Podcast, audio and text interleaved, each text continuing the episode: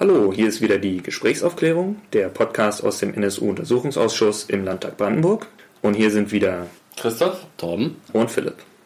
Wir reden heute über, also wir, wir reden heute in unserer neunten Folge über die äh, Ausschusssitzung vom 7. und 8. September 2017. Und wir nehmen das jetzt eine knappe Woche äh, nach diesen Sitzungen auf. Wir sind immer noch bei der nationalen Bewegung. Das war eben diese ominöse äh, Nazi-Gruppe, die im Jahr 2000 und Anfang 2001 eine ganze Reihe von Anschlägen und äh, Propagandataten in Potsdam und Umgebung begangen hat. Äh, was dann dazu führte, dass die Bundesanwaltschaft sich des Ganzen angenommen hat das Verfahren aber nach einigen, einigen Jahren äh, ergebnislos einstellen musste, weil da kein Tatverdächtiger ermittelt werden konnte. Ich würde sagen, wir machen erstmal noch einen kleinen Newsblock, so was so über die Sommerpause alles passiert ist. Es ist schon wieder ganz schön viel geworden, was irgendwie an rechten Umtrieben und so rechtsterroristischen Umtrieben auch in diesem Land passiert. Und vielleicht das erste, worüber ich, worüber ich kurz reden wollte, ist äh, die Konzertreihe, die es diesen Sommer gab im, in Thema, das ist ein kleiner Ort in Thüringen. Und der hatte nur das, äh, äh, das Unglück, dass gleich drei größere äh, Nazi-Konzerte äh, auf einem Gelände in diesem Ort stattfanden. Da gibt es auch irgendwie Verbindungen zu einem inzwischen ehemaligen AfD-Mitglied, glaube ich, was dieses Grundstück zur Verfügung gestellt hat. Und äh, es gibt gerade wohl auch in Thüringen ein größeres Netzwerk äh, von Leuten aus der rechten Szene, die ihr Geld damit verdienen, diese Konzerte zu, ver äh, zu veranstalten. Da gibt es ausführliche Recherchen, äh, die wir auch verlinken werden. Ich glaube, das ist bei äh, Thüringen rechts außen. Mhm. Ähm, hat da auch ein bisschen für, für unseren äh, Kontext erwähnenswert ist vielleicht, dass einer der Leute, die da aufgetreten sind als Musiker, äh, Uwe Menzel war. Und sagen Rechtsrock, äh, Szenegröße aus Potsdam schon seit irgendwie mehr als 20 Jahren. Und der, dessen Name tritt ja auch immer wieder im äh, Kontext der nationalen Bewegung auf. Wann ist die Preußenherz, die dann aufgetreten sind? Ähm, ich glaube, er ist gerade, und nee, nicht die Preußenherz, er ist, glaube ich, gerade als Uvo Kaust ja. unterwegs. Ah ja. So sein Pseudonym, das er in verschiedenen irgendwie für seine Musikprojekte irgendwie öfter benutzt. Ich glaube, es gab auch irgendeinen Artikel über Brandenburger da, also Recherche. Ich glaube, Frau Julige hat eine Anfrage gestellt und daraus wurde dann, gab es dann wieder ein bisschen Medienberichterstattung. Genau. Ja, packen auf jeden Fall ein bisschen was zu in die Links da. Genau. Wer auch noch da war, war André Eminger. Zumindest bei einem der Konzerte wurde er irgendwie fotografiert. Da lief er noch rum. Genau, der, äh, also einer der Angeklagten aus dem NSU-Prozess in München. Ähm, seit neuestem äh, läuft er nicht mehr frei rum. Ja. Dazu kommen wir, kommen wir aber auch gleich noch. Ja. Wie es jetzt im Prozess steht. Und ja, so viel dazu. Was ich noch bemerkenswert fand, war Wurzen. Da gab es ähm, äh, irgendwo in Deutschland ein Bündnis, hat da zu einer antifaschistischen Demonstration aufgerufen und die Polizei hat so erstens ein Sondereinsatzkommando und äh, ein komisches Panzerfahrzeug, was sie für den Kampf gegen den Terror und zur Abwehr von Atombomben in Innenstädten oder sowas geholt haben. Weiß ich nicht was. Also auf jeden Fall ein martialische, martialisches äh, Aufgebot an Sicherheitskräften und im Vorfeld, das war eigentlich dann eher noch spannender im Sinne von dem, was wir jetzt hier auch mit nationaler Bewegung hatten, wurden wieder Puppen aufgehängt. Äh, an der Eisenbahnbrücke Puppen mit durchgestrichenen Antifa-Symbolen und FCK AFA draufgeschmiert. Das ist uns ja auch durchaus A, so hier nationale Bewegung und äh, ähnliches bekannt. Auch vom, auch vom NSU. Also ja. stimmt, die haben auch einmal, mindestens einmal eine Puppe aufgehängt. Mhm. Und, und dann noch diese Bombenattrappen und die Sachen, genau. die sie gemacht haben, bevor sie in den Untergrund gegangen sind. Also damals noch nicht als NSU, sondern irgendwie als Teil vom Thüringer Heimatschutz oder. Im Prozess ist jetzt die ähm, Anklage im Prinzip verlesen worden. Das ist so der Zustand. Und da haben wir eben gesagt, Emminger äh, jetzt nicht mehr auf freiem Fuß. Da ist die Strafandrohung. Die, die Plädoyers der Staatsanwaltschaft. Die Plädoyers der Staatsanwaltschaft sind gehalten, genau. genau. Schön.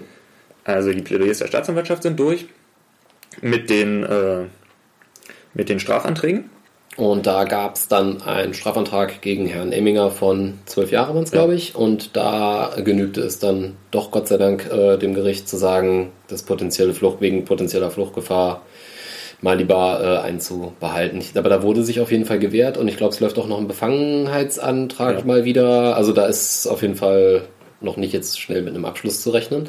Ähm, gegen Frau Zschäpe wurde äh, so ziemlich alles gefordert, was geht sozusagen, also auch anschließende Sicherheitsverwahrung, wenn ich das genau. mitbekommen habe. Also lebensläng lebenslängliche Haft, äh, besondere Schwere der Schuld, was halt irgendwie verhindert, dass sie vorzeitig, vorzeitiger entlassen wird, plus eben eine anschließende Sicherheitsverwahrung, weil man sozusagen davon, davon ausgeht, dass sie auch weiterhin eine Gefahr für die Gesellschaft darstellt. Aber es war jetzt keine Erweiterung, also es bleibt trotzdem dabei drei Einzeltäter sozusagen, also eine, eine Gruppe, die kleine. Ja, ja, das, davon ist die Bundesanwaltschaft nicht abgebrochen. Ja.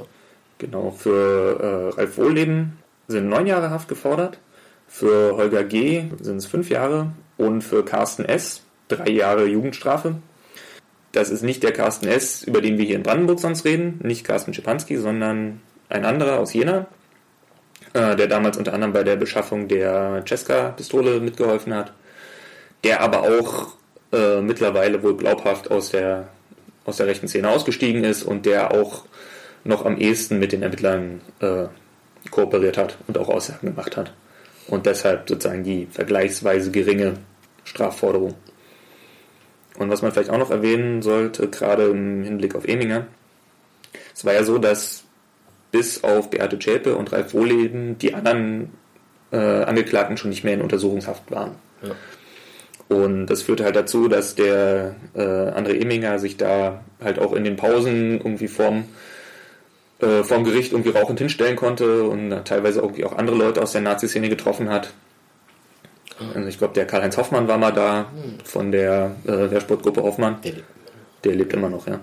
Äh, oder der Martin Wieser heißt er, so von so einer, auch so einer Gruppe aus München, die mal einen Anschlag auf die jüdische Synagoge oder die Grundsteinlegung für die jüdische Synagoge in äh, München geplant hatten.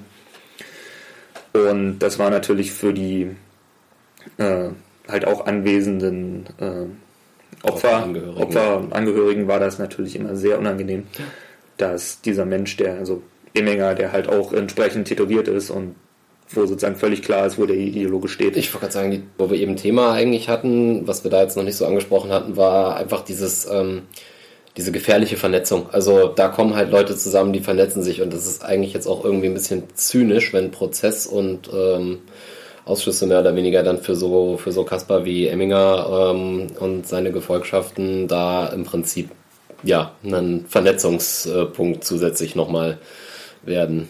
Na gut, das hat jetzt erstmal ein Ende. Jetzt muss er sich irgendwie im Gefängnis weiter vernetzen. Also weil sozusagen jetzt, wo sozusagen klar ist, dass die äh, Bundesanwaltschaft für ihn eine sehr lange äh, Strafe fordert, was vorher auch nicht, nicht alle erwartet hatten. Ja, aber sozusagen mit der, äh, mit der Androhung wird jetzt sozusagen wieder eine Fluchtgefahr gesehen. Bevor ja. der nächste auf Fuerteventura Die U-Haft ist erstmal da, ja. Ja, und die U-Haft ist jetzt da. So. Hm. Du wolltest noch was sagen zu Lichtenhagen. Lichtenhagen hat sich jetzt zum 25. Mal äh, gejährt äh, genau. in unserer die, Pause. Die ausländerfeindlichen Krawalle in Rostock-Lichtenhagen. Genau. Die Angriffe auf ein Wohnheim da. Genau, und da packen wir dann auch nochmal, da gab es ähm, vom Deutschlandfunk ein bisschen was dazu, aber auch die äh, Dokumentation ähm, The Truth Lies in Rostock ähm, packen wir ein bisschen was in die Links, äh, dass man sich das dann nochmal anschauen kann. Genau, wo wir gerade bei Rostock waren, gibt es auch noch aktuelle Nachrichten aus der Gegend. Und zwar gab es Durchsuchungen gegen eine Reihe von Polizisten, Lokalpolitikern, äh, Bundeswehrreservisten. Bundeswehrreservisten, die durchgeführt wurden von der GSG 9, sozusagen ohne die lokalen mecklenburg-vorpommerschen äh, Sicherheitsbehörden überhaupt darüber zu informieren.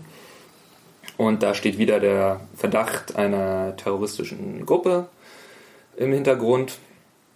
Und zwar ist man bei den Ermittlungen zu dem Bundeswehrsoldaten Franco A., den wir ja auch schon mal besprochen hatten. Der das war der, der die Waffe im Flughafenbereich versteckt hatte und äh, Anschläge unter, also der sich als äh, Flüchtling gemeldet hatte und, und sozusagen da unter dieser Identität Anschläge vermutlich begehen wollte. Und, genau. Und über die Auswertung von, ich glaube, von Chats aus äh, Telegram-Chats waren es. Ja, aus dem, aus, ja, aus dem Kontext von Franco A. kam man dann über irgendeinen Reserveoffizier auf diese Gruppe in Mecklenburg-Vorpommern von sogenannten Preppern. Also Leute, die sich auf irgendwie einen katastrophalen Zusammenbruch der Gesellschaft vorbereiten, indem sie ja, Dinge zum Überleben einlagern, von irgendwie Konserven und äh, Sprit bis hin zu Schusswaffen. Und die hatten halt auch sehr, wohl auch sehr aktive Chatgruppen und waren wohl auch dabei, äh, Listen von äh, Personen anzulegen, die halt im, im Falle eines solchen äh, Umsturzes oder Zusammenbruchs der Gesellschaft irgendwie äh, zu beseitigen wären. Und das waren natürlich Linke. Ja, und das waren irgendwie 5000 Namen und die wurden teilweise von einem der, der involvierten Polizisten halt auch über Dienstrechner, äh, wurden zumindest Adressen überprüft und so. Das ist so. Die äh, lokalen Behörden wurden da nicht in, involviert, weil da teilweise Personen selbst. Ja, also weil, weil mindestens einer der jetzt Tatverdächtigen plus einer, der irgendwie als Zeuge geführt wird, sind Polizeibeamte in äh, Mecklenburg-Vorpommern. Und äh, man wollte sozusagen sich nicht der Gefahr aussetzen, dass das halt irgendwie vorher liegt. Äh, wir werden ja später auch noch viel über so durchgestochene Durchsuchungen reden. Und deshalb war, war das sozusagen vom, äh, also die Ermittlungen werden geführt von der Bundesanwaltschaft und die hat dann eben die äh, GSG 9 beauftragt, diese Durchsuchungen durchzuführen und wahrscheinlich das Bundeskriminalamt dann für die kriminalistische Bearbeitung. Und dann sind die da halt irgendwie morgens aufgetaucht mit äh, Hunden und Blendgranaten und allem, was so dazugehört. Das heißt, der Bundesanwalt fährt jetzt relativ viel Zug von Karlsruhe nach Mecklenburg-Vorpommern. Ja, fürchte ich auch. Ja, ist schon bemerkenswert, wenn ausgerechnet bei in dem Umfeld von Polizisten und Bundeswehrsoldaten irgendwie diese der Drang entsteht, sich darauf vorzubereiten, dass der Staat, für dessen Ordnung und Sicherheit man ja eigentlich selber da ist, im Prinzip nicht mehr da ist und gegen irgendwas verteidigt werden müsste und erkämpft werden müsste. Das finde ich durchaus schon ein ziemlich bemerkenswertes Phänomen. Das ist ja jetzt auch nicht irgendwie das erste Mal. Ja. Reichsbürger gab es da ja auch durchaus irgendwie. Das ist ja auch alles irgendwo so ein. Alle diese Gruppen sind irgendwie untereinander anschlussfähig. Ja. Also so von, von Reichsbürgern über diese Prepper oder zumindest diesen Teil dieser Prepper-Bewegung bis halt hin zu den bekannten Rassisten und äh, Nationalsozialisten. Ja. Halt unterscheiden sich so ein bisschen, bisschen in ihrer Ausrichtung, aber haben irgendwie dann doch ziemlich viel, worauf sie sich einigen können. Plus halt eine Affinität zu irgendwie äh, Waffen Und und, Listen Listen, und geheimen Chatgruppen. Ja, auch da wieder, weil wir jetzt ja kurz vor der Bundestagswahl stehen, AfD, da werden wir wahrscheinlich viel Spaß ins Parlament bekommen, wenn das so. Genau. Also ich glaube mindestens zwei der, der äh, Menschen, die da jetzt in Mecklenburg-Vorpommern im- involviert sind, sind auch irgendwie Mitglied der AfD. Und ein weiterer AfD-Politiker ist noch darüber gestolpert, dass ich weiß gar nicht in welchem, woher die kamen, aber auch sozusagen Chats geleakt sind. Wo er so einen ehemaligen FDPler als äh, interessanten Menschen, der hasst auch Linke und hier, der Genau. hat auch Waffen und bereitet sich vor. Äh, Genau, und dieser, dieser ehemalige FDPler ist sozusagen einer der beiden jetzt festgenommenen Ja. Verdächtigen. Und der AfDler, den wir meinen, das ist der Herr Arpe, der dann auch irgendwie zurücktreten musste als stellvertretender Fraktionsvorsitzender in Schwerin und irgendwie aus der Fraktion der Partei austreten musste. Genau, wir tun dazu auch äh, Links zu all dem in die Shownotes. Genau, packen wir links rein. Und zwar wurden zwei, äh, ein 19-Jähriger und ein 27-Jähriger der Freien Kameradschaft Dresden zu drei Jahren und acht Monaten Haft ähm, verurteilt. Die sind unter anderem äh, in Heidenau ähm, bei Anschlägen auch auf, äh, auf, auf Unterkünfte oder noch unbewohnte Unterkünfte, aber auch Angriffe auf äh, Menschen im Prinzip und Polizisten sowie Herbeiführen einer Sprengstoffexplosion, gefährlichen Körperverletzung, Landfriedensbruch und solche und so weiter äh, rechtskräftig verurteilt worden. Auch da gab es irgendwelche Verbindungen zur Gruppe Freital, die wir schon mal hatten. Ähm, ja, packe ich auch nochmal einen Link in die Shownotes. Genau, das ist irgendwie dieses Gemenge in Sachsen von verschiedenen Gruppen und die beiden, die da jetzt verurteilt wurden, die müssen wohl irgendwie überall mal mit dabei gewesen sein. Bei den Ausschreitungen in Heidenau, beim Angriff auf Leipzig-Konnewitz, dann bei verschiedenen Aktionen der Gruppe Freital, wie dem Angriff auf die äh, Mangelwirtschaft, das ist so ein linkes Projekt in Dresden. Und eben bei Angriffen auf Unterkünfte für Geflüchtete und bei Angriffen auf Geflüchtete. Also da kam einiges zusammen. Und ja. Aber ich habe noch eine Sache, die ich tatsächlich nochmal irgendwie anspreche. Und zwar äh, der Amoklauf in München vom letzten Jahr. Äh, David S. Also der sind ja sozusagen die, die Ermittlungen sind eigentlich eingestellt, das hatten wir schon mal erwähnt, zum Amoklauf in München. Jetzt kamen aber nochmal im Spiegel und äh, in der Taz kamen irgendwie nochmal ein paar Artikel, die das, die da noch so ein bisschen Hintergrund geliefert haben. Ähm, wo es für mich sehr stark so aussieht, als wäre es eben, als müsste man das eigentlich als einen Terroranschlag begreifen. Weil der äh, Täter sozusagen immer wieder auch eine, also eine klar rassistische Einstellung gerade gegenüber äh, türkischstämmigen Menschen geäußert hat, weil er in den Chats, die man da gefunden hat, und von denen man teilweise glaubt, der hätte die sozusagen erfunden mhm. oder sozusagen mit einem erfundenen genau, Gesprächspartner gechattet, ja.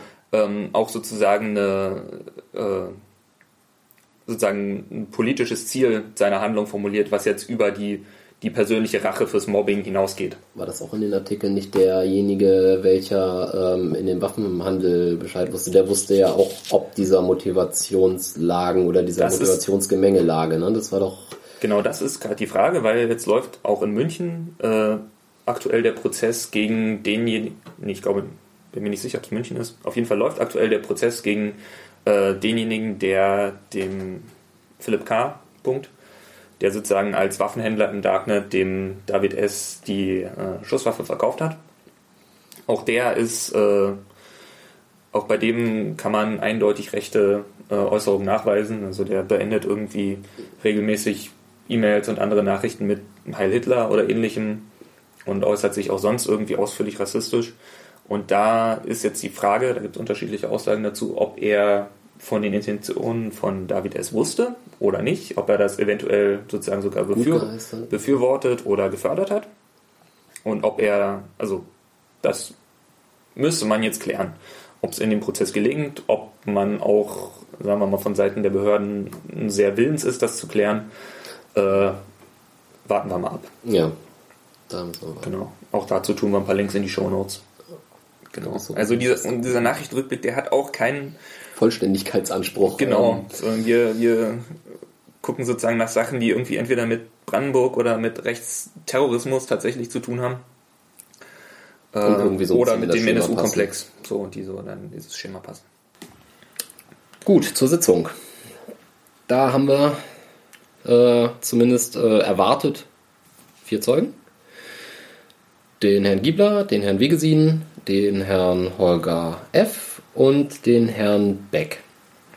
Ähm, kurz zu den Zeugen, die da geladen wurden. Also Herr Giebler äh, ist ähm, äh, ein ehemaliger Referatsleiter des Brandenburgischen Verfassungsschutzes zu der Zeit, äh, die für uns hier relevant ist. Herr Wegesin war der Verfassungsschutzchef. Holger F. Holger F. war der Nazi, der äh, sozusagen in betrunkenem Zustand einem Eine. Bundesanwalt was auf die Mailbox gesprochen hat, bei einer Stimmt. Nummer, die er nicht hätte wissen sollen. Und, Und der Herr Beck war der davon betroffene Bundesanwalt. Ähm, zu den beiden kommen wir etwas später. Wir fangen, glaube ich, erstmal an mit den Herren Giebler und Wegesin. Genau. Und da und Geschichten aus dem Verfassungsschutz. Genau, da versuchen wir mal so ein bisschen chronologisch äh, reinzustarten. Also Herr Giebler ist äh, in der Wendezeit äh, oder nach der Wendezeit ähm, ähm, von drüben sozusagen rübergekommen, um hier äh, mit aus dem Westen aus dem Westen rübergekommen, um den Verfassungsschutz aus, aufzubauen. Kommt ursprünglich aus dem niedersächsischen äh, Verfassungsschutz, also mit der Materie durchaus betraut. Und ähm, wechselte dann direkt in die Abteilung 5 und ist da, also äh, das ist dann der Brandenburgische Verfassungsschutz, Abteilung 5 äh, des Innenministeriums, und äh, ist da dann mehr oder weniger in aufklärerischer Tätigkeit durch die Gegend gezogen. Ja, die also Demokratie also, unterrichtet. Genau, sozusagen Bildungs, mit Bildungsauftrag. Genau. Und ähm, dann ist er im Juni 2001 ähm, Referatsleiter geworden äh, für die für die Beschaffung des Verfassungsschutzes, also im Prinzip äh, V-Leute. Ja. Wo im Jahr davor aber auch schon stellvertretender Referatsleiter. Genau, genau stimmt. Seit, das, seit, ja. Anfang 2000 war er sozusagen in diesen operativen Bereich versetzt worden und war da, glaube ich, zuerst stellvertretender Referatsleiter und dann äh, 2001 im Juni vermutlich ähm, bis März, April 2002 war er dann Referatsleiter und ausgeschieden ist er aus dem brandenburgischen Verfassungsschutz dann 2008. Ähm, ist dabei im Innenministerium geblieben, in Abteilung 1 versetzt worden. Ich weiß gar nicht, was das jetzt war, aber ich auch nicht. Genau. Aber das sind sozusagen genau, also die Zeit, in der er äh, da in den operativen Bereich gewechselt ist, war halt genau die Zeit, die die nationale Bewegung betrifft. Die hat nämlich 2000 und bis Anfang 2001 ihre verschiedenen Taten äh, begangen. Und er war sozusagen in dieser Zeit äh, da an einer äh, wichtigen Position im Brandenburger Verfassungsschutz. Er ist dann ab, ich glaube, März 2001 war er irgendwie sehr lange krankgeschrieben. Das hat er auch mehrmals betont, um zu erklären, warum er jetzt irgendwie nicht so viel das war so ziemlich beitragen kann. das Einzige, woran er sich erinnern kann. Detailliert zumindest, genau. Ja, genau. Also das, Ansonsten ist, finde ich noch, ähm, nur mal kurz den, den, den anderen Zeugen, der da mehr oder weniger mit ihm im, im, im Konflikt steht, Herrn, Herrn Wegesin vielleicht äh, ähm, kurz äh, abzureißen. Der kommt ähm, aus der Bundespolitik, der war äh, von Kanzler Kohl Geheimschutzbeauftragter im Bundeskanzleramt, wechselte dann auch, ähm, als hier in Brandenburg die Regierung wechselt, also wir hatten einmal diesen Bruch 1990, ne, Wiederaufbau äh, oder Aufbau des, äh, der, der neuen Länder sozusagen. Ähm, und dann haben wir den Bruch in Brandenburg, als zum ersten Mal die, ähm, die CDU mit an die Regierung gekommen war und Herr Schönbohm sozusagen dann den, in, äh, den Herrn Wegesin an den brandenburgischen Verfassungsschutz holte im Jahr 2000. im Jahr 2000, also auch genau zu der Zeit dann, wo danach dann halt die äh, nationale Bewegung losging oder die Taten der nationalen Bewegung losgingen. Und ähm, nach seinem Ausscheiden im Jahr, da muss ich gerade gucken, dass äh, Herr Wegesin hat durchgehalten bis knapp 2005, also Dezember 2004 ist er dann ausgeschieden.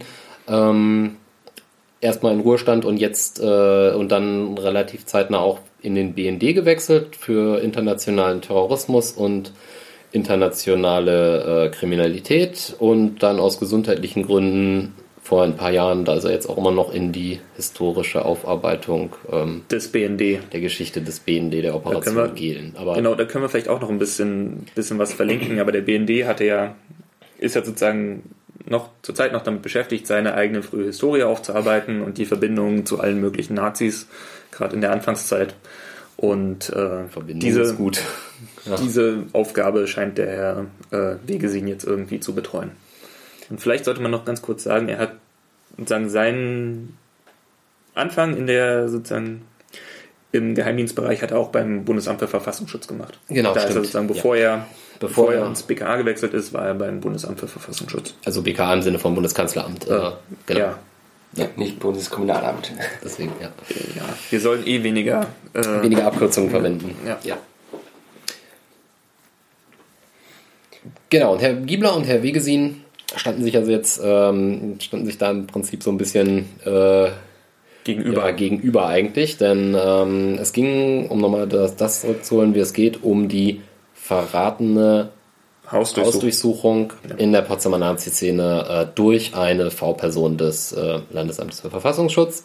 Bevor wir das weiter ausführen, wollen wir vielleicht kurz darüber sprechen, wie die beiden Herren aufgetreten sind. Weil da gab es auch Ja. einen großen Kontrast. Ja, also vor allem auch was die Vorbereitung angeht äh, und so. Alle Zeugen werden, im werden halt vorher auch mal äh, in der Einleitung gefragt, äh, wie sie sich denn auf diese jeweilige Sitzung vorbereitet haben. Herr Giebler gab zum, hat sich offensichtlich gar nicht vorbereitet. Also zumindest nicht, äh, hat, er, hat er nicht gewusst, dass er hätte Akten einsehen können, wenn er das denn gewollt hätte und wollte, sagte aber auch irgendwie sowas von wegen, ich wollte mich auch nicht beeinträchtigen lassen, meine Erinnerungen und so. Das, Blöd, dass er keine Erinnerung hatte dann. das ist das eigentliche Problem. Also immer, also so wirklich Er hatte gesagt, er hat sich mit seiner ehemaligen Stellvertreterin äh, unterhalten, aber nicht über den Fall, um sich nicht in seine Erinnerungen beeinflussen zu lassen. Das führte dann dazu, dass er nahezu null Erinnerungen an irgendetwas Relevantes hatte. Ja, also wirklich, er muss ja da irgendwie auch unter für ihn traumatischen Bedingungen irgendwie aus dem Verfassungsschutz und dann aus dem Dienst des Landes Brandenburgs ausgeschieden sein. So hat er das zumindest dargestellt.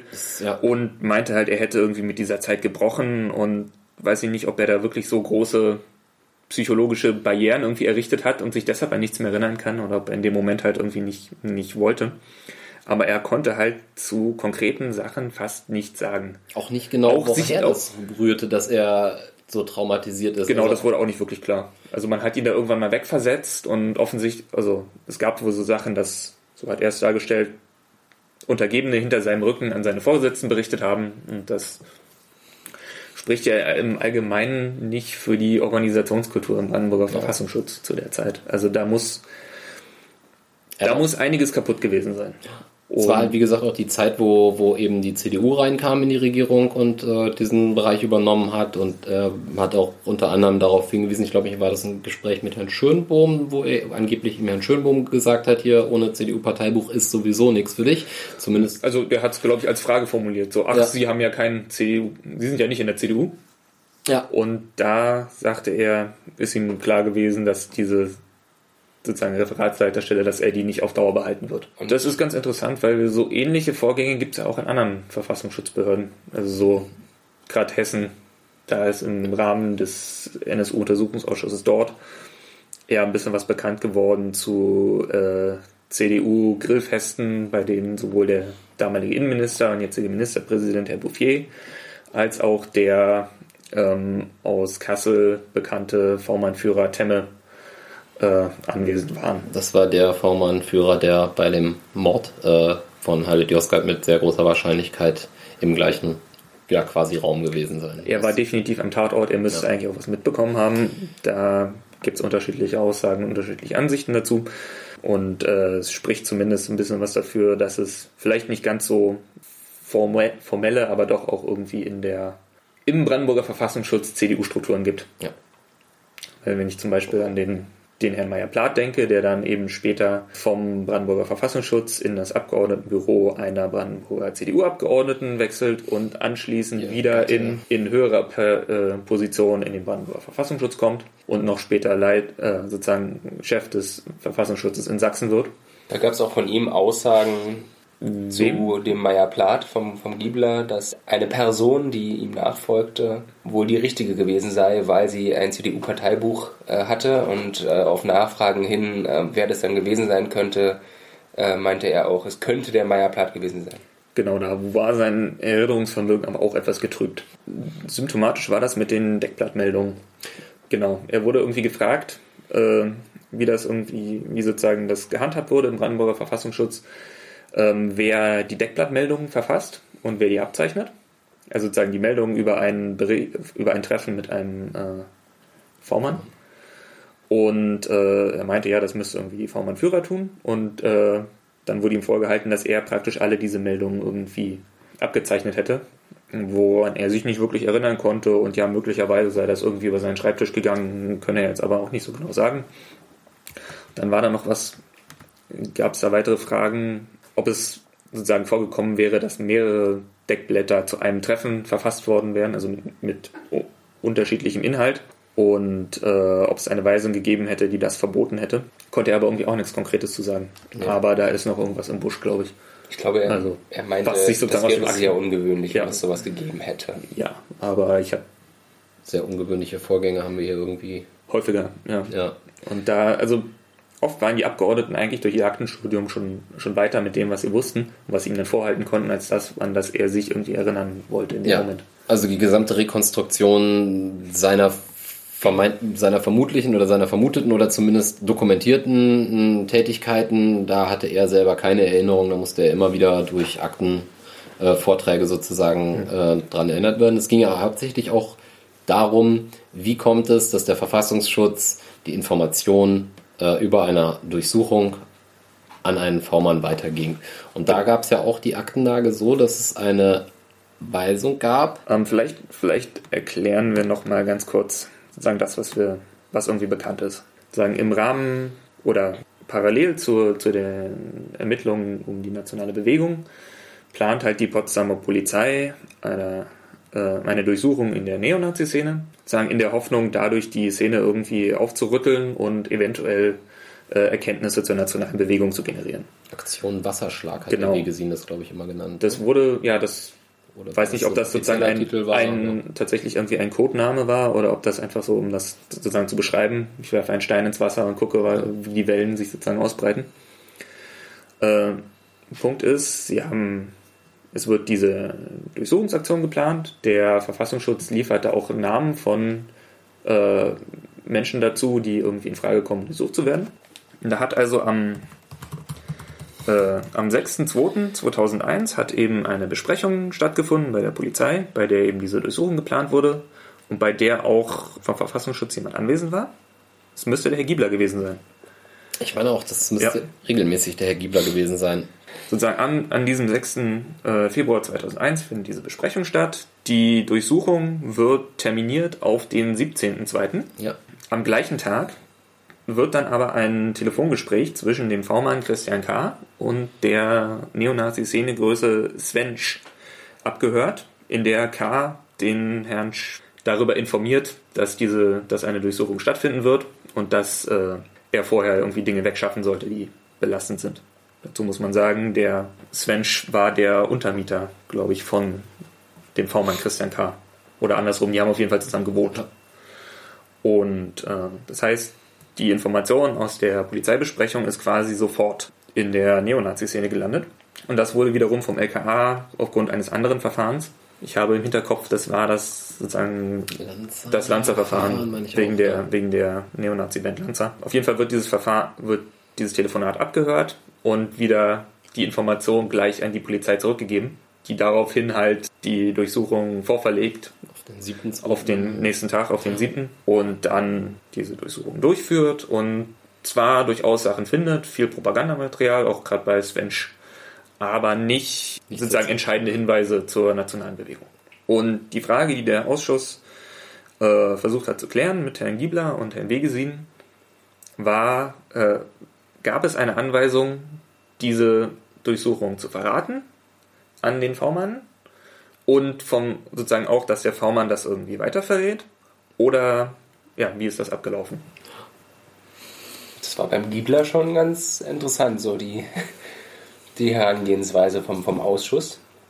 Da sich der Herr Giebler ja an eigentlich gar nichts erinnern konnte, wurde er erstmal gefragt, mit wem er von der Polizei zusammengearbeitet hat und er sagte dann, das sei der Herr Junge gewesen, mit dem er da zusammengearbeitet hat. Dann wurde er gefragt, ob er regelmäßig an Terminen teilgenommen hätte, ähm, wo er sich nicht dran erinnern konnte. Ähm, er konnte sich nicht erinnern, regelmäßig teilgenommen zu haben. Dann haben, haben, hat der Ausschuss gesagt, dass er im Zusammenhang mit dem Fall Narbe regelmäßig laut Aktenstudium mit der Polizei in Kontakt gewesen sei. Und dann wurde quasi dieser besagte Tag äh, erwähnt. Und wie es dann passieren konnte, dass Informationen an die Neonazis von der Polizei weitergegeben werden konnte, konnten. Und daraufhin meinte er, ja, das war für uns alle unvorstellbar, dass die Informationen weitergegeben werden, wurden. Woraufhin der Ausschuss meinte, die Informationen wurden von Ihnen weitergegeben. Und das Genau, schien für das ihn auch vollkommen unbekannt. Ja, das war die Frau Nonnenmacher, die ihm das dann vorgehalten hat. Also er hat halt sozusagen die ganze Zeit versucht, seine, seine Rolle und auch seine, seine eigene Handlungskompetenz zu minimieren, Ja. so wie er es dargestellt hat. Er hat halt gesagt, er hat sich gefühlt als eine Galionsfigur, Er meinte Marionette. er meinte Marionette. Also sozusagen, dass jemand hinter ihm irgendwie die Fäden ziehen würde. Es, es lief darauf Mhm. hinaus, dass es der Herr Wegesing Genau, war. ja. Das hat er dann auch, als es um diese äh, verratene Durchsuchung ging, dann auch sozusagen konkret gesagt. Ja. Ja, man hat ihm, also man hat ihm das eben vorgehalten, dass er derjenige gewesen wäre, der sozusagen sowohl diese Information aus der Polizei zu seinem Chef, äh, dem Herrn Wegesing, getragen hätte, als dann auch wieder die Anweisung an den V-Mann-Führer Sandmann gegeben hätte, äh, diese Informationen dem V-Mann zu stecken, mit allem, was daraus folgte. Er konnte sich schon mal nicht an den, äh, die Person des V-Mann-Führers Max Sandmann erinnern. Das war, schon die, das war schon die erste Hürde. Dann hat er das, der hat das sozusagen so hypothetisch gesprochen. Wenn das denn so gewesen wäre, dann äh, hätte er zwar sozusagen diese Informationen transportiert und der Herr Wegesin hätte sozusagen aus dieser Information irgendeine, sozusagen einen Befehl oder einen Auftrag produziert, aber er hätte den Herrn Giebler nicht um irgendwie Rat oder Meinung gefragt und hätte er das denn aber hypothetisch gesprochen getan, dann hätte der Herr Giebler natürlich davon abgeraten, diese Informationen dem, äh, über die bevorstehende Durchsuchung an den V-Mann weiterzugeben. Ja.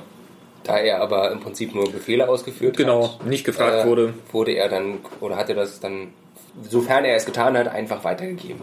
Genau, Auf Anweisung. genau. Aber nichts Konkretes weiß er nicht. Aber er weiß nicht. Genau, da sollten wir vielleicht mal den, den Herrn Wegesin wieder dagegen stellen.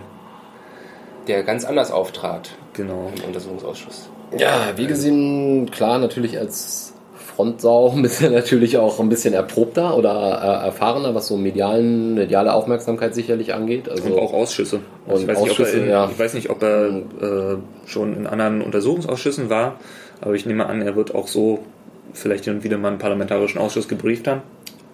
Im Vergleich dazu auf jeden Fall ähm, inhaltlich vorbereitet, Akten gesichtet, Akten zur Kenntnisnahme ge zur Kenntnis genommen, auch Akten, die dem Ausschuss nicht vorlagen, irgendwie sowas. Äh, Wurde zumindest bestätigt. gefragt, ob er Akten gesehen hätte, die dem Ausschuss nicht vorliegen und äh, er hat darauf geantwortet, dass er alle Akten gesehen hat im Original. Ja, und ja. So, er weiß ja nicht, was der Ausschuss hat. Der genau. Ausschuss hat garantiert keine ungeschwärzten Dokumente. Ja. Mhm. Also er ist sozusagen sehr, sehr souverän bis äh, ein bisschen äh, glitschig. Flapsig, glitschig. Ja, ja, aufgetreten. Ja, er wechselte von so einer Juristensprache, die sehr ähm, Szene, also, also intern ist sozusagen Szenebegrifflichkeiten oder ja auch beto betont gebildet. Betont gebildet, genau. Und dann hin und wieder aber auch mit Keulenträger und ja, ja. Äh, ein bisschen flapsig daherkommen. Das wäre ja war unterhaltsam, wenn auch nicht unbedingt aufschlussreich alles. Nee, so richtig ergiebig war das jetzt auch nicht. Also da war jetzt nichts Großes zu erwarten, aber da hätte ich jetzt auch weniger erwartet, ja. dass er Fehler macht. Ähm, gegen er hat den Herrn Giebler selber auch als äh, kompetenten Menschen dargestellt, mit äh, durchaus Entscheidungsbefugnis und Fähigkeit und äh, engagiert. Dazu hat er eben hervorgehoben, dass Herr Giebler aus dem Verfassungsschutzbereich kommt und dass er den doch äh, geschätzt habe. Ja, und dass er sich diese, diese Darstellung auch so nicht erklären kann, so genau. sie denn so getätigt würden wären. Genau. Also er hat, um wieder sozusagen auf diese diese verratene Hausdurchsuchung zu kommen, hat er das sozusagen weit von sich gewiesen, so einen Auftrag gegeben zu haben, die Hausdurchsuchung zu verraten. Das wäre auch kein, das wäre auch nicht legal. Das wäre was Strafvereitelung vermutlich.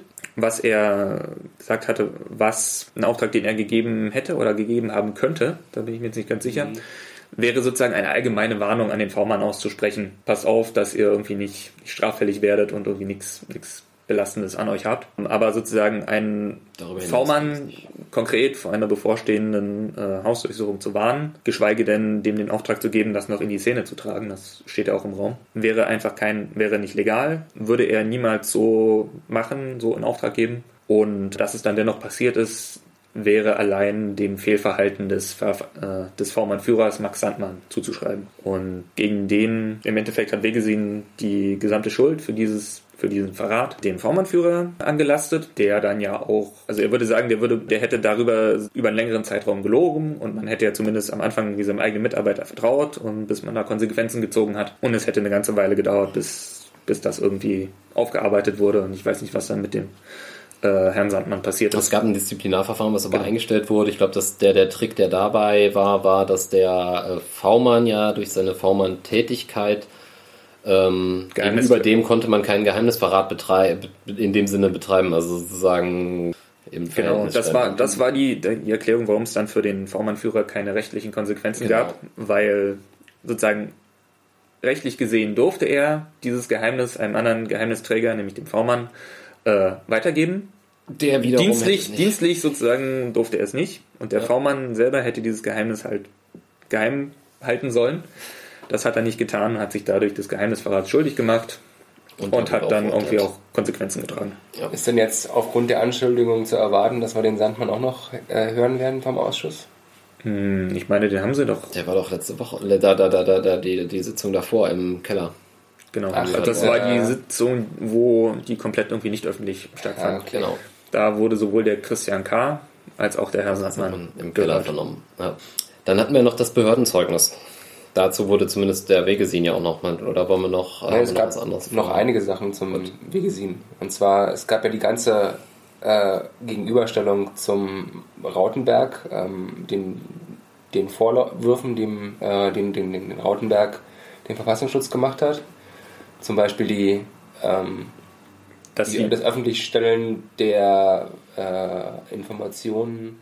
Genau, die Bekennerschreiben der Narbe. Der Verfassungsschutz hat irgendwann mal die äh, Bekennerschreiben, die die Narbe verschickt hat oder hinterlassen hat an Tatorten, ähm, ins Internet gestellt, worüber sowohl der Herr Rautenbach, der Generalstaatsanwalt des Landes Brandenburg, als auch die bis jetzt befragten Bundesanwälte eben sehr unglücklich bis ungehalten waren.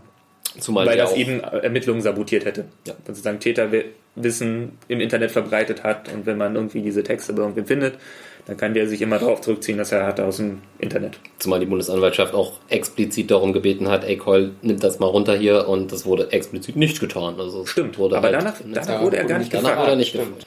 Zumal er halt von sich gegeben ha- habe oder hat, dass es wohl presseöffentlich war und dass es wohl keine so bri- brisanten Informationen Genau, waren äh, und sie sich da gerade großen Gedanken drüber gemacht haben, weil das sowieso schon bekannt war. Ja, also der, der Herr Wegesinn hat das relativ locker irgendwie weggetan. Ungewöhnlich, dass der Vorwurf. Ausschuss quasi da vergessen hat nachzuhaken.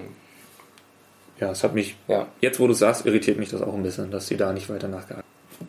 Genau, das Behördenzeugnis? Ja, Genau, das hatten wir auch in der, ich glaube, in unserer vorletzten Sendung auch schon mal angesprochen.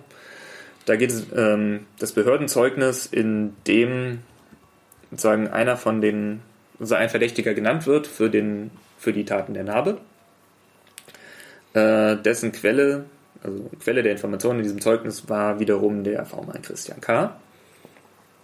Ähm, dieses Behördenzeugnis erwies sich dann als falsch.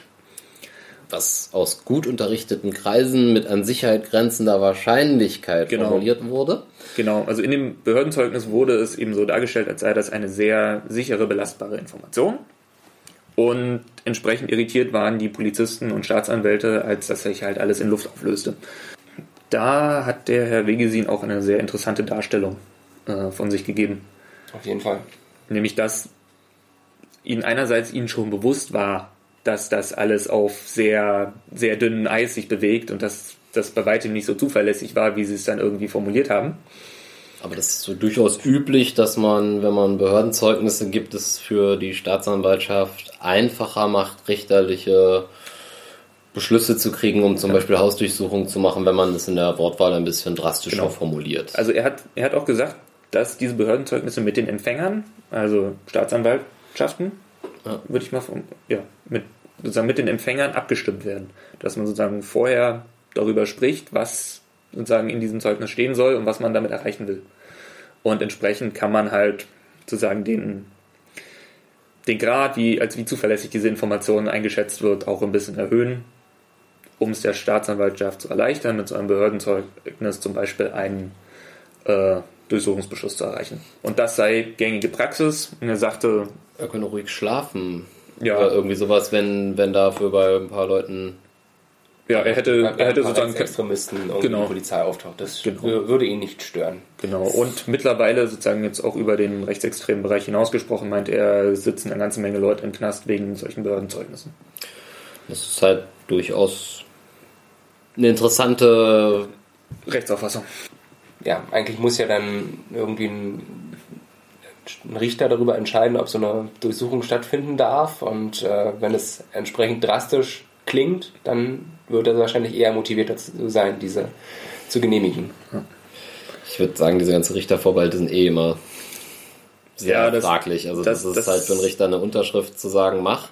Und äh, einen Tag Arbeit zu sagen, nee, mach nicht, weil du darfst nicht aus folgenden Gründen. Ähm, dieser ganze Richtervorbehalt-Kram ist eh so ein bisschen da. Anscheinend gab es ja dann trotzdem irgendwie Missverständnisse mit den ermittelnden Behörden darüber. Naja, zumindest von Seiten der ermittelnden Behörden war davon, also der Staatsanwälte war davon gar nicht die Rede, dass man das mit dem Verfassungsschutz abgestimmt hätte. Ja. Sondern die haben sich halt, die haben das so dargestellt, dass sie halt sehr, sozusagen das im guten Glauben angenommen haben, äh, das irgendwie ausermittelt haben, rausgefunden haben, dass das halt alles irgendwie Quatsch ist und darüber sehr ungehalten waren, äh, dass sie da irgendwie Zeit und Ressourcen damit verbraucht haben. Und aus ihrer Sicht war da Grenze das halt irgendwie an bewusste Sabotage durch den, durch den Verfassungsschutz, Ja. die sie da sozusagen in die Irre geschickt hätten. Dann gab es auch noch Aussagen von ihm über die Person Christian K., die ja mehrfach falsche? Informationen. War das Christian K.? ja.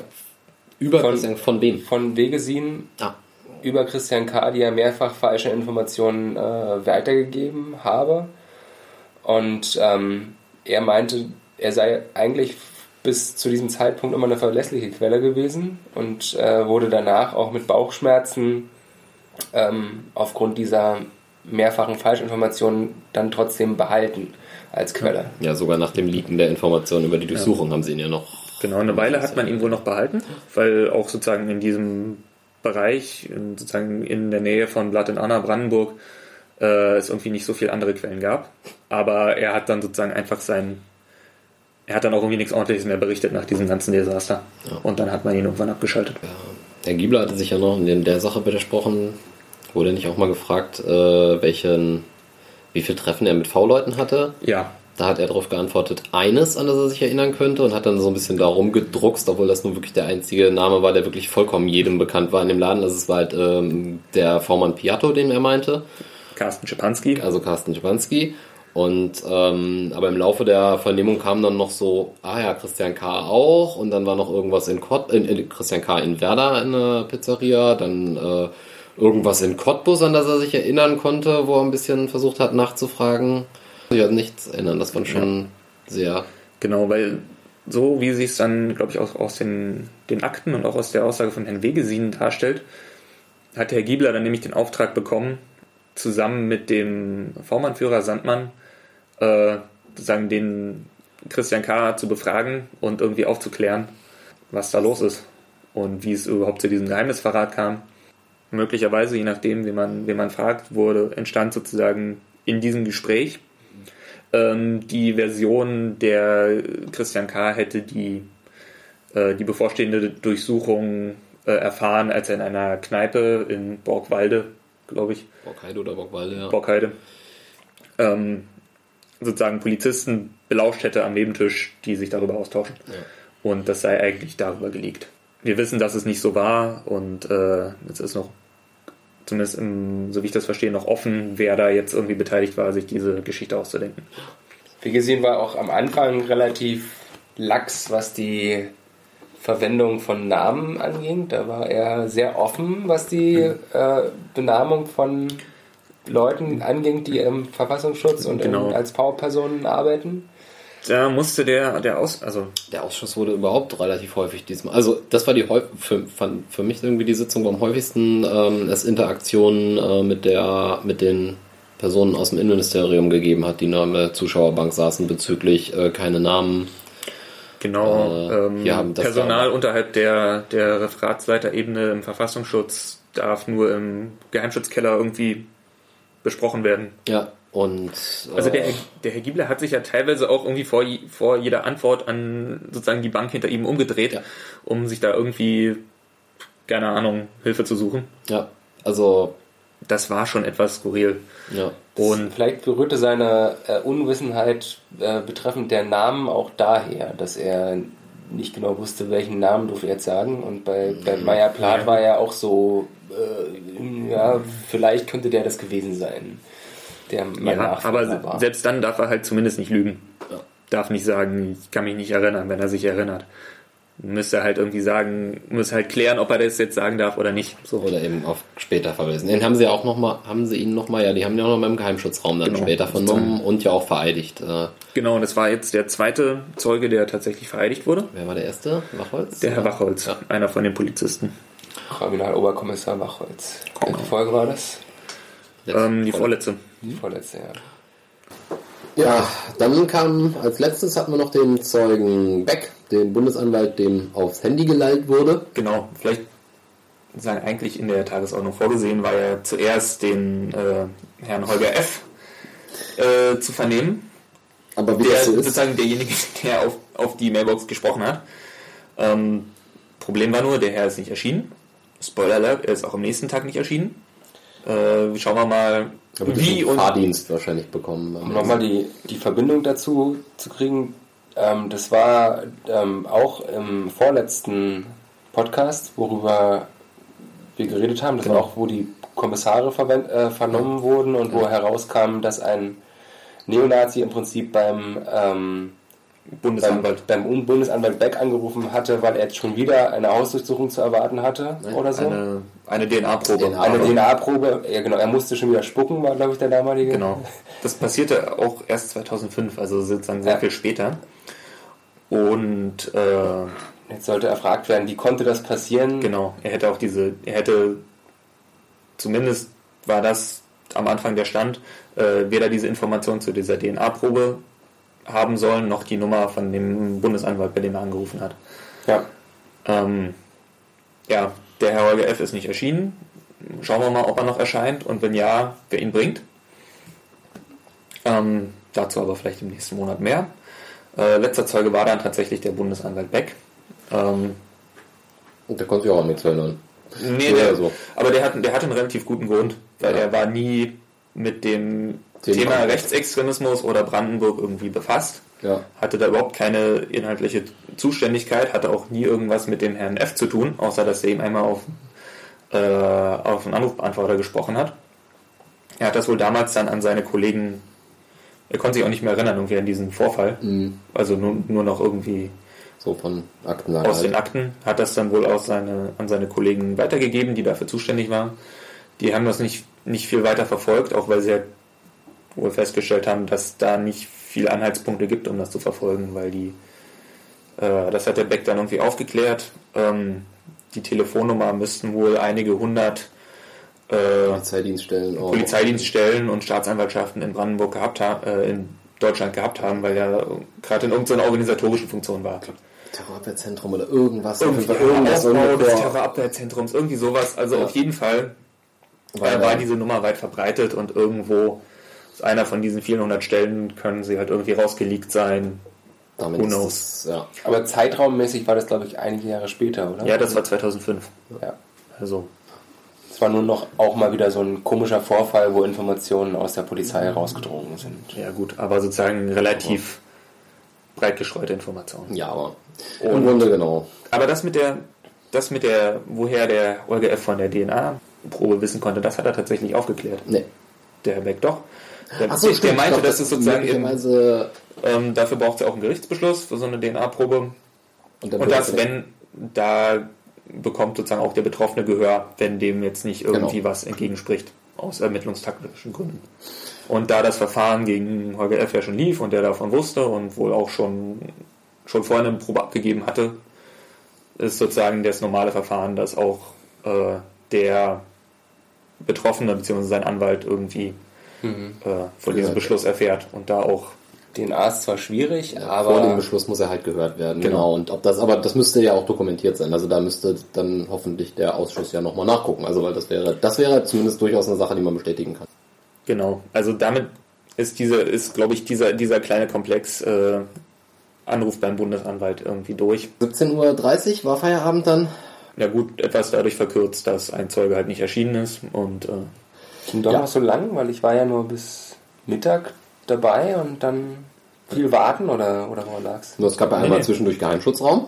Ja, dann, dann war sicherlich viel warten. Und Dann nee, es nee, ging das über ein Stündchen nee, nee, oder so. nee. anderthalb, Zwei? ja, nee, wie war denn das? Die Wie waren, lange, wie lange ging es dann noch mit dem... Es ging bis 17.30 ja, 14, 14 Uhr oder so ging es weiter, dann ging es relativ lange noch mit dem Wegesin. 16.45 war Pause bis 17 Uhr.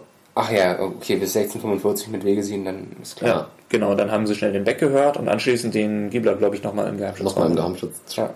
Stimmt, ja, das könnte sein. Ja, stimmt, den, der ja noch, den haben sie ja nochmal nach Hause ge ja, ja, ja, genau. Ja, also 17.30 war öffentlich Feierabend und dann ging es nochmal in den Keller. Ja, kommen wir zum äh, Freitag, 8.9. Geladen waren für den 8.9., ähm, soweit ich das hier sehe in der Einladung, äh, einmal ein Herr Grieger aus dem Landeskriminalamt beziehungsweise dem Staatsschutz, ähm, ein Herr Gellenbeck ähm, und die äh, Ministerin Riechstein, die nicht erschienen ist. Ehemalige Justizministerin. Die ehemalige Justizministerin, genau. Aber da weiß ich jetzt auch gar nicht warum, äh, wurde auch, glaube ich, gar nicht erwähnt. Nee, also ich, keine Ahnung, sich vielleicht hat sie eine gute. Begründung oder krank oder was, was auch immer. Wir Mm. Dadurch wird es auf jeden Fall ein bisschen kürzer. Ähm, äh, Herr Krieger war, wie gesagt, genau, kommt aus dem Staatsschutz. Ähm, leitet ist jetzt an der Fachhochschule, Der Polizeifachhochschule, genau. Das Landes Brandenburg, genau. Das hat er auch gemeint mit dem anderen Zeugen, äh, mit dem Herrn Gellenbeck, der jetzt auch, glaube ich, da ist, oder? War das? Zumindest oder ist er zeitweilig war er da. Zumindest ist er, ja.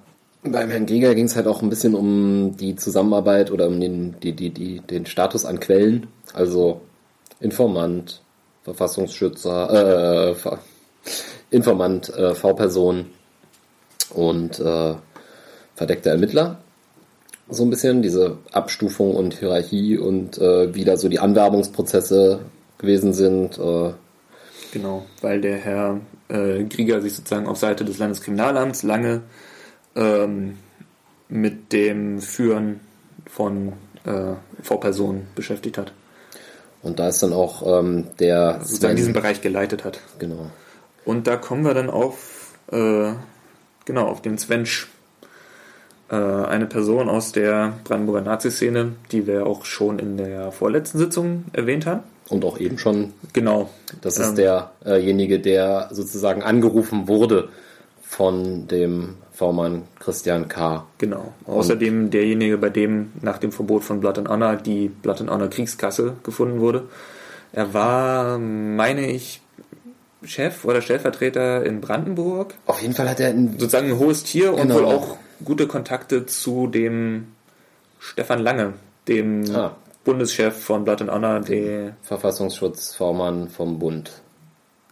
Ich glaube ja. ja. Ne? Also auf jeden Bund. Fall, der vor kurzem auch als Vormann enttarnt wurde. Genau. Und war das war dieser Svensch auch der, der dieses Postfach äh, für den Musikversand hier in auf jeden Fall, auf jeden Fall war er Musik, hat er, hat er ja. Musik gehandelt. Ja. Die Geschichten.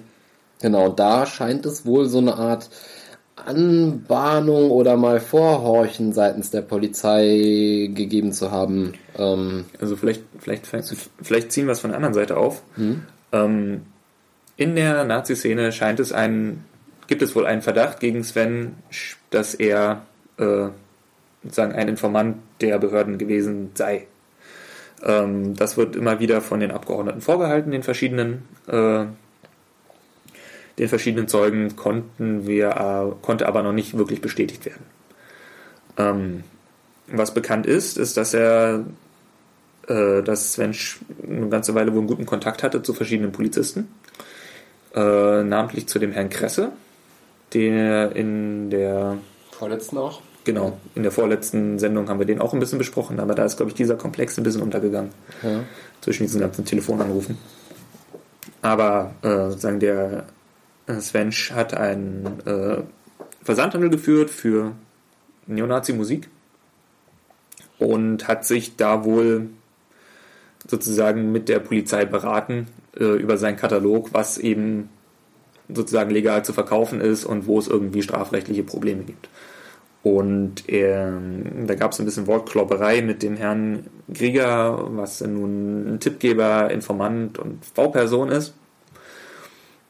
Und es kristallisierte sich heraus, dass Sven wohl so ein Tippgeber war, also mit dem man mal punktuell irgendwie, von dem man mal punktuell Informationen bekommen hat, ähm, wo es aber sozusagen dann kein, keine Anwerbung zu einem richtigen V-Personen-Verhältnis gab. Ja. Dass sozusagen ein regelmäßiger Austausch gegen Geld äh, stattgefunden hätte.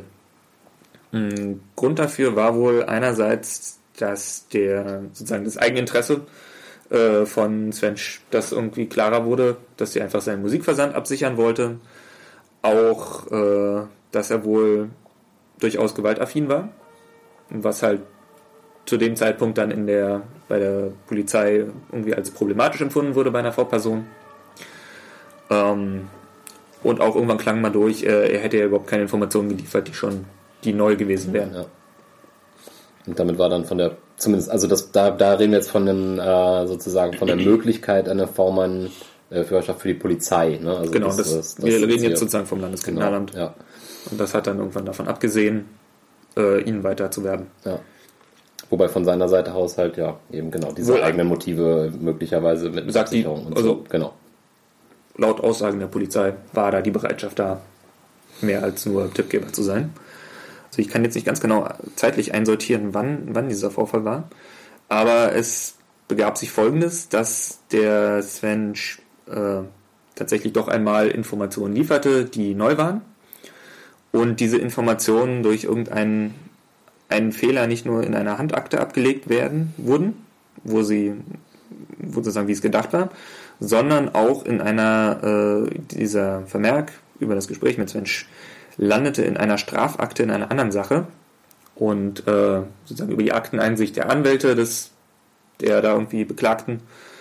Ähm, das sind die Informationen. Genau, wurden, die, wurden diese Informationen in die rechte Szene äh, weitergereicht und äh, deshalb ging die Polizei von einer Gefährdung für Svensch aus, als Racheakt gegen einen Verräter und hat eine Weile ein Schutzkonzept für ihn gefahren. Ich vermute, also man hat vermutlich genau. irgendwie sein, sein Haus sozusagen observiert. Und aufgepasst. Genau. Wobei er sozusagen mit diesem Schutzkonzept nicht äh, kooperiert hat. Man hat ihn wohl auch sozusagen darauf angesprochen, er hat erklärt, er könne das in der Szene erklären. Und äh, man hat trotzdem quasi ohne seine Kooperation eine Weile so ein Schutzkonzept aufrechterhalten, hat das dann aber irgendwann eingestellt, als nicht erkennbar war, dass da eine, tatsächlich eine Bedrohung ist. Hm. Und in diesem Zusammenhang gab es wohl dann noch interne Ermittlungen gegen den schon erwähnten Polizei, äh, Polizisten Kresse, weil er eben da sozusagen wegen, wegen Geheimnisfall was sozusagen Svensch zumindest irgendwie als Informanten enttarnt hätte. Was sozusagen am Ende daraus geworden ist aus diesem Verfahren, weiß ich jetzt auch nicht mehr. Also es ist jetzt, ist mir jetzt auch immer noch nicht alles viel, viel klarer, aber der Herr Kresse scheint ja irgendwie mehrmals so doch recht, recht engen, vielleicht auch zu engen Kontakt zu bekannten Neonazis aus Potsdam gepflegt zu haben. Sagen, ja. Denn eine zweite Sache, die, die äh, im Ausschuss angesprochen wurde, war eine Geschichte wieder aus dem Februar 2001. Äh, und zwar am äh, 15. Februar, also eine Woche nach dieser Durchsuchung ungefähr, der Verratenen, ähm, vernimmt der Herr Kresse Uwe Menzel in einer anderen Sache. Also der, der Herr Kresse ist auch nicht, ist auch sozusagen eigentlich nicht in der, ist zwar beim Staatsschutz, ist aber eigentlich nicht in der äh, Ermittlungsgruppe zur Narbe. Zur Narbe ja. Und vernimmt in einer anderen Sache Uwe Menzel, den schon mehrfach äh, heute erwähnten Nazi-Musiker aus Potsdam. Und äh, gibt in diesem Gespräch sehr viele Details zu abgehörten Gesprächen und zum Kenntnisstand bezüglich der Narbeermittlungen preis. Also der Herr Kresse scheint halt in der Zeit äh, zu mehreren Na Nazi-Größen aus Potsdam einen sehr eng, vielleicht auch zu engen Kontakt gepflegt zu haben. Neben den Geschichten zu Svensch gibt es da auch noch was zu Uwe Menzel, was im Ausschuss erwähnt wurde. Genau, da wurden, scheint sich wohl aus den äh, Akten, also an Deckblattmeldungen von, von den Berichten des äh, V-Manns Christian K. Äh, der Verdacht zu ergeben, dass da der Verfassungsschutz äh, 38.000 D-Mark oder so äh, in den Raum gestellt haben soll für eine Information über äh, den Komplex Narbe. Nationale Bewegung. Nationale Bewegung ähm, an Herrn Menzel. Also so ganz, also so ganz klar ist es halt nicht, weil, also auch sozusagen, wer, wer das geboten hat oder auch nicht, weil äh, das ist sozusagen etwas, was der äh, Vormann Christian K. eben den, wiederum dem genau. Verfassungsschutz berichtet und der aus, aus einem Gespräch mit, mit Uwe Menzel. Und äh, Uwe Menzel hatte wohl vorher ein Gespräch oder eine Vernehmung durch den Herrn Kresse am 15.02.2001, also knapp eine Woche nach der äh, Hausdurchsuchung mhm. in der mhm. Potsdamer Szene, von der Herr Menzel aber nicht betroffen war, soweit wir wissen. Ja.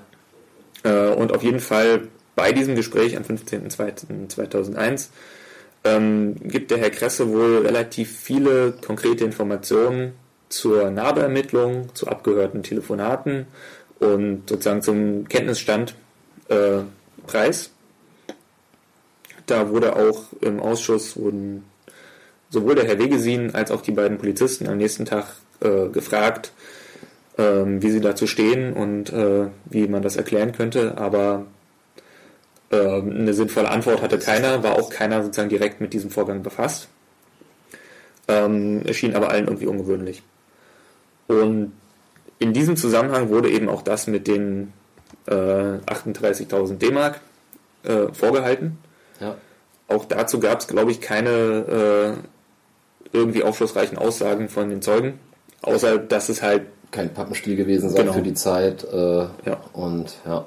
Also wenn es denn so stimmt, wenn, wenn nicht sozusagen der, der eine Nazi dem anderen Nazi oder der andere Nazi dem genau. Vormannführer irgendwelchen Quatsch erzählt, äh, dann spricht es zumindest dafür, dass man äh, sozusagen sehr dringend Informationen zur Narbe bekommen wollte.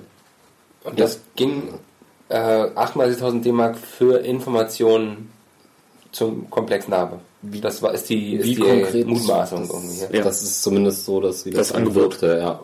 Aber das passt berichtete ja nicht, Passt ja nicht zusammen mit dem, was Wegesin gesagt hat, dass man von dem, was man mhm. geboten hat, äh, für Informationen nicht leben können sollte. Ja, also ich meine, ist ja auch nicht mehr klar, wer das ob das jetzt ein Angebot vom LKA war oder vom Verfassungsschutz. Und von Ländern, von welchem Verfassungsschutz, Bund, Land. Das ist ja auch, genau, wenn das denn auch. Sagen, aus dem Kontext der Vernehmung spricht es eher fürs LKA, aber Ja. auch das würde ich jetzt mal nur als Hypothese ansehen. Ja. So, schauen wir mal, ob dazu noch irgendwie mehr kommt. Ja, genau. Ansonsten war jetzt bei Krieger eigentlich, habe ich auf meinem Zettel jetzt hier nichts mehr groß. Hm, Also es ging bei beiden Polizisten ging es viel um generell den Umgang mit V-Leuten, wer als V-Mann geeignet ist und wer auch nicht. Und äh, So die, worauf man so achtet, dass man halt das lieber hat, wenn die Leute klare Motivation haben, Geld zu nehmen, statt irgendwie eigene Motivation und solche Geschichten. ja, also das haben, hat auch der Herr Wiggesin am Vorschlag schon gesagt, Stimmt, ja. dass Das- man, dass man lieber Leute hat, die irgendwie einfach Geld wollen und sozusagen Informationen gegen Geld tauschen, als Leute mit irgendeiner komplexeren Motivation, weil sie sich irgendwie in der Szene zurückgesetzt fühlen, sich an irgendwelchen anderen Leuten rächen wollen oder so Sachen. Ja. Und ja, halt auch solche Sachen, dass man mittlerweile sozusagen Wert darauf legt, dass sich die, die V-Leute halt nicht strafbar machen über sozusagen, über das notwendige Maß. ja, ja, hinaus. über sozusagen so ein, so ein relativ geringes Maß hinaus. Und dass sie vor allen Dingen irgendwie keine Gewaltstraftäter sind, wie es zum Beispiel Carsten Schipanski war. Oder äh, auch, dass sie eben keine steuernde Funktion in der jeweils zu beobachtenden Organisation haben. Wie zum Beispiel der NPD oder Blatt und Anna. Genau, was ich halt schwierig finde, wenn man hier die Chefs und Stellvertreter äh, von solchen Organisationen als V-Leute führt. Und, Oder als Tippgeber zumindest. ja. Und ja auch gezielt teilweise da reinsteuert. Ja.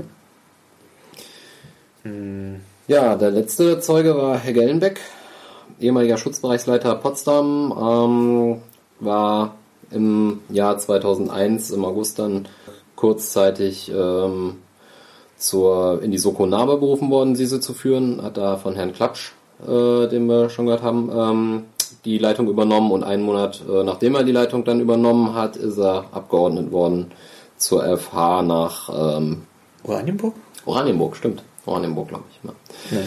Also auch wieder ähm, interessant, dass man jemanden, der bei dem schon wohl klar war, dass er zur FH gehen würde, äh, nochmal dann für einen Monat zur Soko, in die Soko Nabe schickt. Also er hat das, glaube ich, auch, also so war mein Eindruck, er hat das auch als politisches Manöver empfunden und äh, auch eigentlich auch im Ausschuss so kommuniziert. Ja, dass also- es eben äh, mehr sozusagen ein politisches Signal war. Wir holen jetzt hier nochmal äh, unsere besten Leute, äh, um nochmal irgendwie einen neuen Ansatz zu finden, um auch so ein bisschen die, Genau, dass die Soko Die einfach ranghöher besetzt ist. genau, um die zeigen. politischen Un Unstimmigkeiten äh, ein bisschen zu dämpfen, weil einfach die sozusagen das Verfahren Narbe nicht vorankommt. Ähm, wirklich viel hat er nicht geschafft in dem Monat, auch weil er halt noch aus seiner alten Funktion und seiner beginnenden neuen Funktion in der FH äh, diverse andere Aufgaben hatte. Ja, Und von daher war da jetzt auch. kam, kam er nicht wirklich dazu, da irgendwie viel zu ermitteln. Das Einzige, was er den, das Einzige, was wir jetzt noch gesagt haben, was sie in dem Kontext Brandenburg noch nicht hatten, dass er den Namen äh, Corelli. des Corellis gedroppt hat. Äh, Genau. Das ist auch, ähm, das ist so ein Spezialgebiet von der Frau Nonnenmacher, die das halt äh, schon bei verschiedenen Zeugen gefragt hat. Ähm, Corelli, Thomas, ich weiß jetzt nicht mehr. Stracke? Nee. Äh, Thomas Richter, Richter. genau. Also, der mittlerweile vers äh, Das war die äh, unerkannte Diabetes, ne? Genau, der mittlerweile verstorbene Vormann äh, Thomas Richter, alias äh, Corelli, äh, war ein Vormann vom Bundesamt für Verfassungsschutz, wenn ich das richtig in Erinnerung habe. Meine auch, ich weiß es jetzt auch nicht. Eigentlich auch eher in Sachsen-Anhalt und in Niedersachsen und so aktiv. Ähm, auf jeden Fall hat der äh, wohl im selben Zeitraum wie in Brandenburg die Narbe unter die nationale Bewegung unterwegs war, eine nationale Bewegung Friedeburg gegründet. Und äh, deshalb fragt die Frau Nonnenmacher äh, regelmäßig eben Zeugen danach, ob sie irgendwelche Kenntnisse von dieser nationalen Bewegung Friedeburg oder von der Person Corelli hätten. Und äh, Hier war die Frage aber, wenn ich das jetzt hier welche Personen spielten eine Rolle und welchen, bei welchen gab es seitens der rechten Szene Spitzelverdacht? Das, äh, also sie hatte dann, also n- n- Genau. nicht, dass halt gedacht wird, Und das, das, Corelli das fand ich eben auffällig, dass der Herr Gellenbeck der Erste war, der in diesem Zusammenhang von sich aus ohne, ohne sozusagen diese Aufforderung den Namen Corelli ins Spiel brachte. Mhm. Hat dann dazu auch nicht viel mehr gesagt. Aber da scheint es Ja, dann vielleicht auch sagt, dass bewusst- er halt nie tatverdächtig gewesen ist, jetzt Genau. hier in dem Zusammenhang Narbe oder sowas, aber die V-Mann-Tätigkeit äh, bekannt gewesen ist. Genau. Und das, das spielt wieder in diese, diese Sache rein mit dem nationalen Infotelefon, Ja. also diesen Telefonanrufbeantworterdienst.